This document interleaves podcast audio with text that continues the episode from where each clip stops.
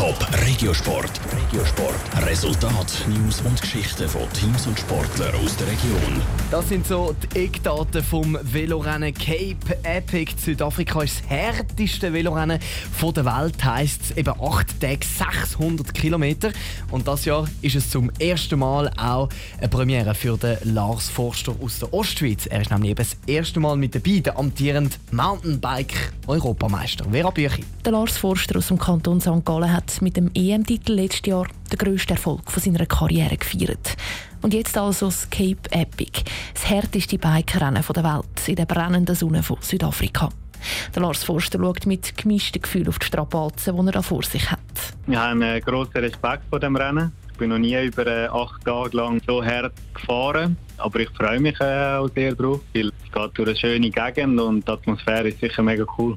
Das Gute sage ja, dass das Rennen so lang geht, dass er sicher irgendwann auch etwas mitbekommt von der Landschaft und von der Stimmung.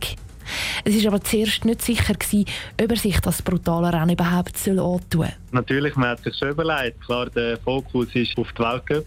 Aber natürlich jetzt sehen wir so auch mit dem Cape Epic eine gute Vorbereitung auf die kommende Saison und dann habe ich gerne zugesagt. Speziell am Rennen Südafrika ist nicht nur die Länge. Die Teilnehmer fahren im Zweierteam. Der Partner von Lars Forster ist ein Einheimischer, der Südafrikaner Gerd Heinz. Er ist laut dem Trainer der Schwächer im Team, hat dafür schon Erfahrung am Cape Epic.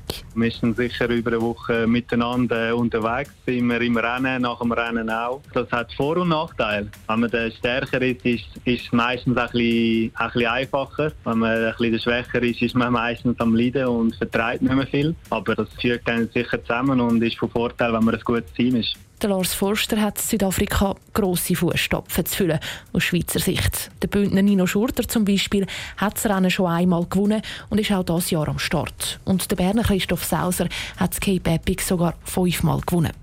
So hohe Ziele setzt sich der Lars Forster noch nicht. Das, dass ich noch nicht viel Erfahrung habe und weiß nicht, wie das rauskommen wird, ist mega schwer zu sagen, was drin wird.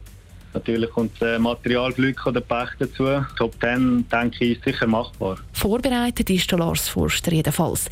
Letzten Monat hat er schon mal ein dreiwöchiges Trainingslager in Südafrika gehabt. Los geht's Cape Epic am Sonntag. Mehr als 16.000 Höhenmeter müssen die Mountainbiker abfahren, bis sie dann acht Tage später im Ziel ankommen. Top Regiosport, auch als Podcast. Mehr Informationen gibt's auf toponline.ch.